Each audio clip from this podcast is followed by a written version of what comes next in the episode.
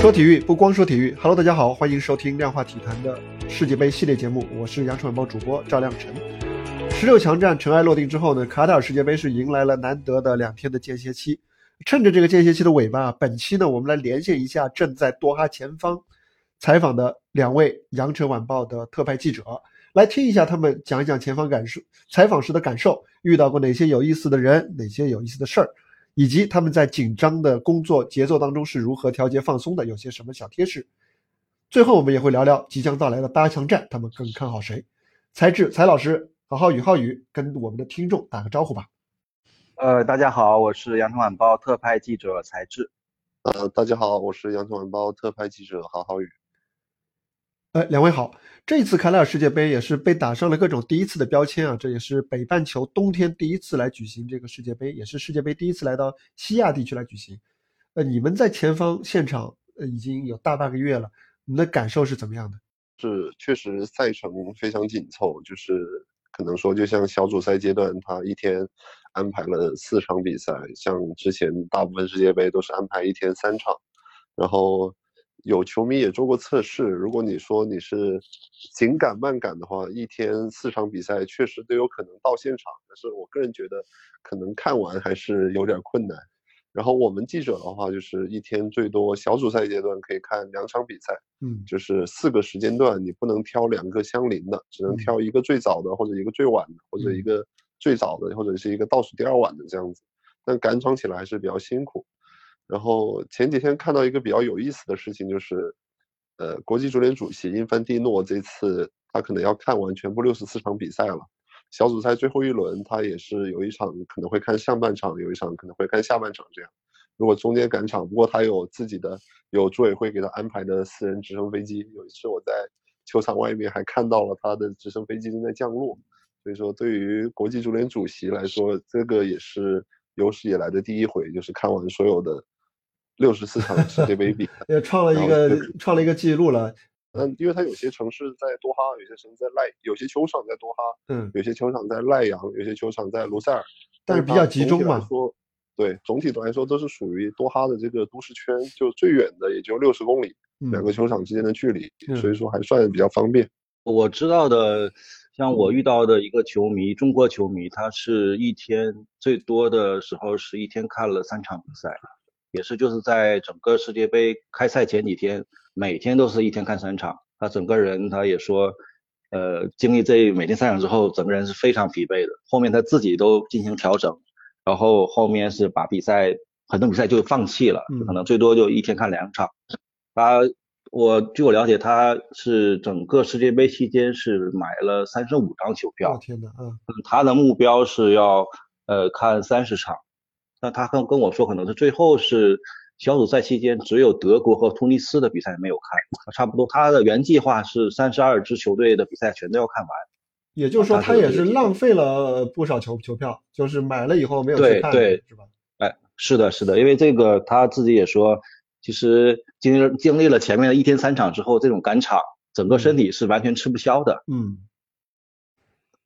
呃，那对于我们记者来说，我觉得。呃，虽然说看似每个球场距离并不远，但我觉得可能对于记者来说，真的是要成为时间管理大师啊。因为虽然两场比赛的这个中间间隔六个小时啊，但对我们转场记者来说，时间其实是非常紧的。因为你很多赛后的一些球员、主帅的一些。他们的情况你要跟进，包括一些赛后的混采，包括一些赛后的发布会，有一些重要的新闻价值，你要新闻素材你要捕捉，包括一些如果有资格，我们获得了这种赛后发布会，你要这个为此这个发布会也要预留时间，所以整个你系列完成之后，我们基本上每次都是以最快速度去要排队去到呃转场的媒媒体大巴去排队。对，所以在车上，你要是一边写稿，还要一边把视频素材传给后方，就整个我觉得中整个工作是那种无缝衔接的状态。你既要保证速度，要有时效，还要有质量。所以说整个，因为包括第第一场和第二场，整个的工作内容，我觉得是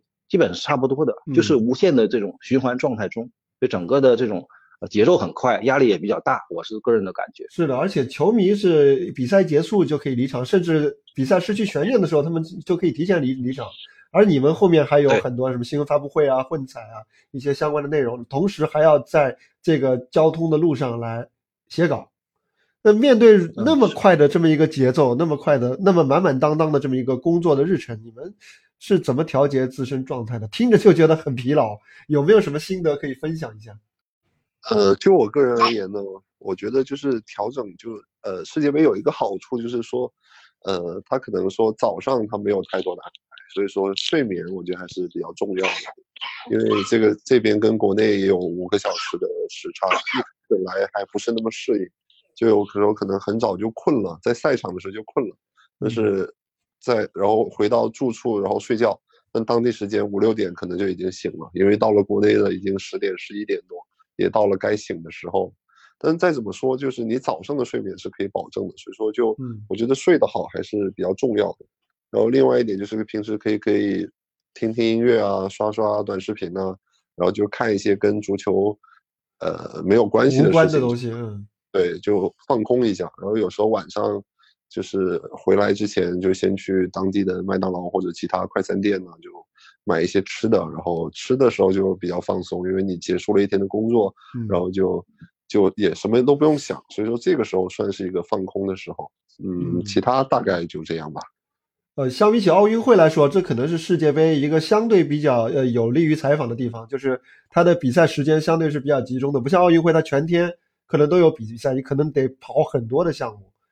当然了，但是工作量方面，因为足球比赛它的工作量更集中。对对对就奥运会的时候，可能就是像去年在东京的时候，就嗯早出晚归，有很也试过很多次，然后中间也试过很多转场，然后现在的话就好一点，就是至少可以中午中午出晚归，就早嗯出这个就可以省掉了。嗯，对，去年浩宇也是呃，在东京奥运会的现场来采访啊，这一次又是在世界杯的现场，他正好可以给我们比较一下世界杯和奥运会的这样一个采访节奏上的差异。呃，我这个调节节奏的方式啊，就是放松的方式，可能跟其他人不太一样。那每天上午醒来之后，先放空一下，然后接近于中午的时间，我一般都会做一顿中餐啊，如果有时间的话。中国胃，中国胃，嗯哎，对对对，因为在这边卡塔尔长时间，基本我们每天都要吃一顿汉堡，有的时候会吃一些西餐。其实对于自己的中国胃来说，呃真的是不是很适应。呃，尤其我还是第一次这个在国外采访，所以一般情况下在上午接近中午的时候会做一点中国餐啊，其实也是一种放松吧，我觉得。呃，嗯比如说你随便炒一个一盘生菜啊，炒西红柿鸡蛋啊，可能复杂一点，来一个土豆炒牛肉啊，或其他的一些菜，然后再做一碗来碗白粥，因为这边的嗯。这个厨房的条件暂时很难做成这种 比较我们在广州的那种那种正常的饭，可能最多就最多最多是做一碗白粥，虽然简单嘛，但我觉得在国外真的是特别美味的一个佳肴。对我呃对于我们这种中国胃来说，因为可能在做完之后，一边跟浩宇吃着中餐，一边再说一下今天的一些采访任务啊，包括一些工作安排，我觉得真的是一天当中最放松、轻最轻松的时刻。呃，那么买菜是在当地的超市买，那当地的这个物价怎么样呢？当地的物价，蔬菜、呃水果是比较贵的。对，就是说我们总结出来，这个洋葱啊、土豆啊、嗯中国大蒜是非常便宜的，所以这个呃这几个菜是我们经常买的 那感觉可以做新疆大盘鸡，是比较省的。的。是是的，是的。土豆、洋葱啊。现在那个，现在我们已经进入了这个八强战的阶段，一眨眼的功夫，感觉这个世世界杯的比赛又已经是一大半都已经过去了啊。那本届比赛开赛至今，你们来回忆一下，你们在看现场已经看了很多的比赛了，让你们印象最深刻的是一场比是哪一场比赛呢？跟我们的听众来分享一下吧。嗯，我印象最深的几场就可能就是几场以弱胜强的一些经典案例，然后刚好沙特赢阿根廷、日本赢西班牙跟德国这三场比赛我都在现场。你这冷门之神啊，这个啊，对对，确实嗯有点有也也是有你到哪儿冷门就到哪儿。嗯对，然后特别是日本赢德国那场比赛，还有日本赢西班牙这场比赛，就是就感觉，因为当时在赛前日本都不是被看好的那一方嘛，特别是在日本赢西班牙小组最后一轮，虽然他之前赢了德国，但他输了哥斯达黎加，这场他只有赢西班牙才能保证自己出线，所以很多人是不看好他的。嗯，但是当这个奇迹真的发生了之后，然后大家才感觉到非常震撼。日本足球已经强到了一个这样的地步，就能连续赢德国跟西班牙这两支前世界冠军球队。然后从哈利法球场走出来之后，非常非常多，一路上所有的人都在跟我说。说恭喜啊，或者 用日语跟我打招呼。你是日本记者，嗯，对，就已经把我认成日本记者。就一开始我还可以解释一下，我说我是中国人。后来就因为打招呼的人实在太多了，我都只能就笑一下就走过去了。然后就回到住的地方，连门口的保安都在跟我说 congratulation。然后我就觉得啊，行吧。但是当时就心里除了有一点羡慕，还是有一点小心酸的，因为当时的那些日本记者真是庆祝的非常疯狂。然后当打心底里是比较羡慕他们的，就能羡慕他们在世界杯上取得这样的成就。印象比较深的两场比赛呢，第一场是英格兰对伊朗啊，这场比赛其实是我这个参加这种大赛采访采访的第一场比赛，所以说从个人角度来说，这种兴奋感、压力、紧张，其实这种感觉都都会有交织在一起。那所以当当天的这场比赛也是在哈利法国际体育场的最最山顶，呃，当时我们因为作为中国记者，我们在世界杯上其实是不是特别受重视的，所以当时也就是一个小座椅，没有任何的桌子，啊，后面身后就是火力全开的空调，当时这种真的是特别特别的冷，所以就是在在这种状态下，呃，基本用呃，因为写了三篇三篇稿，三篇稿的话。耗时应该四十到一个小时时间吧，写了三篇将近三千稿，整个用手机来敲，后面是空调在吹，就整个的整个，当自己敲完最后一个字，整个记者席已经没有人了，所以当时我也不知道是是这种紧张兴奋呢，还是说被动的，手是不停的在抖的。这个我觉得这一场比赛的整个采访，我觉得印象还是非常深的。这一届比赛，另外这届比赛因为这个。因为这个中东的酷暑的关系，所以卡塔尔世界杯的主办方是在很多球场都安装了空调，而且是那种马力非常强大的空调啊。是的，这个真的是我们就自从我那第一场之后，我是所有的比赛每天我都会穿着长裤带着外套，这个就其实就是把准备回广州的一些冬天穿的衣服全都拿出来了。嗯。就卡塔尔的空调确实很猛，来之前带的都是短袖短裤，然后发现短裤是基本用不着的，就去球场一定要穿长裤，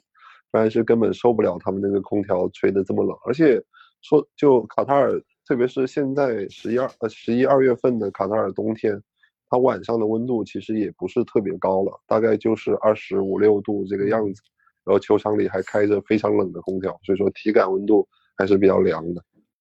嗯，呃，另外一场印象深的就是在这个小组赛的最后一轮，H 组韩国对葡萄牙那场，当时是在教育城球场。因为这场比赛当时打完之后，韩国是最后时刻逆转，这个战胜了葡萄牙。但当时他还没有确定这个能不能晋级十六强，他要等这个同组的乌拉圭对加纳那一场。所以当时呢，整个球队包括工作人员，所有人是围在了这个球场圈，大家抱在一起，一起来看这个手机的计时的画面。包括这个我通过这个视频的一些信号，平托他们的主帅在很远的地方在看着球员，整个看台的这个韩国记者也在把这个画面全都切到这个呃乌拉圭队加大这场比赛，就是相当于所有人都在等这场比赛的结果。韩国球迷这个时候其实在。不停的在看台上呐喊打鼓，这种助威声从来没有停止过。当时我其实这个画面真的是，我是觉得特别震撼的。就整个所有的画面在感觉是在静止状态中，所有人都在等待这个结果。整个虽然可能时间中间也就五分到十分钟，但其实当时感觉是非常漫长。对于所有人，包括虽然我是中国的记者，但我也是希望亚洲足球能够取得一个好的成绩。所以当时也是非常煎熬的，在等待这个结果。但当时当隔壁的这场比赛结束之后，韩国确定能够晋级十六强的时候，那所有的韩国球员冲向韩国球迷，这一刹那，其实我自己的这个眼眶也是有点湿润了。我是觉得这个画面是真的是非常震撼的。我也是大家都东亚足球的嘛，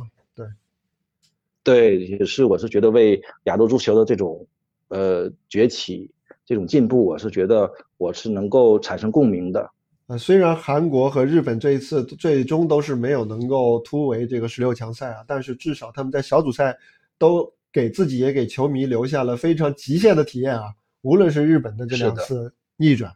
还是韩国队这个最后时刻绝杀葡萄牙，以及之后的比赛结束之后的补时吧，打引号的补时。那么这一次在卡塔尔的这个赛场和街头，呃，你们还遇到哪些好玩的事情或者好玩的人，可以跟我们的听众来分享一下吗？呃，就是给我的感觉就是世界杯期间，就是无论是遇到的球迷也好啊，就是记者也好。就大家都会非常友好，因为心里都想着足球这件事情。然后，如果你穿的是呃国家队或者是俱乐部的球衣，然后他们如果喜欢这个国家队或喜欢这个俱乐部，也会主动来跟你找你合影。然后我再去采访。我在去九七四球场采访的时候，遇到了一个塞内加尔的一个同行，叫巴巴卡。然后我之前在文章里写到过他。嗯，就我们一起去坐媒体大巴，但是那个媒体大巴在距离比赛开始前两个小时，最后一班车都已经开走了。然后我们就只能打车打车去九七四球场。然后赛场上，我们从一开始在吐槽，呃，在吐槽这个媒体大巴的安排，然后到后来聊到我们喜欢的球队，聊到自己。世界杯对世界杯对足球的看法，然后因为我们的母语都不是英语嘛，因为他塞内加尔人其实母语是法语，但是我们就是就是就是连说带猜，就基本上也能明白对方是什么意思。然后这个晚上的经历给我的感受还是比较神奇的，就是大家因为同样喜欢一个东西而这么多人都聚集在卡塔尔，然后共同见证呃这个世界杯这个四年一次的盛会，所以说。给我的感受还是比较深的。嗯，呃，我是觉得在卡塔尔世界杯期间呢，这个足球就是共同的语言，就说无论你是来自任何一个地方，大家遇到其实都是非常有亲切感。你包括比如说我前几天我穿一个件德国的球衣，在外面走，可能去逛一下百货，那他们就有球迷过来说：“哦，你们回家了。”其实就是一个开玩笑的话，但是大家都都非常开心在这一刻。呃，另外就是我当时在小组赛期间，这个日本逆转战胜德国那场比赛，其实我当时是在呃阿图玛马球场的媒体中心，在等待看这个西班牙对哥斯达黎加那场比赛。当时媒体中心只有我一名亚洲记者，因为所有的亚洲记者都在关注这个在现场关注日本那场比赛。所以当这个大家看那个画面，日本奇迹般逆转的时候，当时我看所有的欧洲记者真的都是在自发的在鼓掌。甚至有人对我也说祝贺你们，呃，包括之前十十六强赛，呃，西班牙对摩洛哥那场比赛，我当时是在主媒体中心，与差不多有二三十名世界的其他各国的记者一起来看这场比赛，因为当时这场比赛是没有预约到。那当最后摩洛哥点球获胜的时候，真的所有人都是兴高采烈，都是在尖叫着在鼓掌。西班牙好惨，感西班牙足球现在人员不太行啊，现在，嗯。是，所以我是觉得，其实很多人都期待这种以弱胜强这种比赛。只要虽然说可能有些球队实力上是处于下风的，但你只要是努力了，我是觉得真的是会赢得每一个人的尊重。对，而且就这一届，呃，到现在你看，从沙特开始，呃，沙特、日本、韩国，然后包括像摩洛哥，他们都上演了非常多的很精彩的以弱胜强的冷门的这么一个戏码。虽然说最后十六强真正的冷门，真正意义上的冷门就 只有摩洛哥这一场，但是至少留给我们的这个记忆已经是挺丰富的了。那么北京时间九号晚上呢，从这一天开始，这个万众瞩目的这个八强战就要正式打响了。那么你们对接下去这四场比赛的走势怎么看呢？这也是世界杯到现在进入一个特别残酷的阶段了。嗯，我的个人看法就是，像今天晚上的那个。巴西、塞尔维亚，然后呃，巴西、克罗地亚，然后还有另外一场是那个，呃，换了一下卡壳了。另外一场是那个，另外一场是阿根廷，荷兰对荷兰对荷兰对阿根廷。这两场比赛比较受关注，然后因为这两场比赛的胜者也将在半决赛相遇嘛。然后我个人觉得就是克罗地亚非常顽强，然后他们也是上届的亚军，但他们毕竟。人员的配置跟上一届相比，已经少了曼朱基奇跟拉基蒂奇这两个绝对主力，然后他们其他的球队核心，像莫德里奇、佩里西奇这些人又都年长了四岁。其实上一场在踢日本的时候，克罗地亚在加时赛把莫德里奇换下的时候还是比较感触的，因为在上一届世界杯，莫德里奇肯定是能踢满一百二十分钟，并在点球大战出场的人。嗯，但现在他的体力已经不能支持他这样做了。而巴西这边确实是阵容非常的强，他们的进攻线，我甚至觉得他们还没有完全发挥出自己全部的潜能。嗯，所以我觉得在这场，我觉得巴西跟克罗地亚，巴西可以过克罗地亚这关，而阿根廷跟荷兰呢，就要看谁临场的状态更好了。因为这一届荷兰的防守确实也非常好，阿根廷也有一些自己的弱点，所以这点这场还是比较有悬念的。然后另外一个半区。英法大战肯定是大家最关注的了。就这场，法国很强，那英格兰也不弱。这场我觉得就可能更多的也是要看临场发挥。呃，法国的赢面可能会大一些。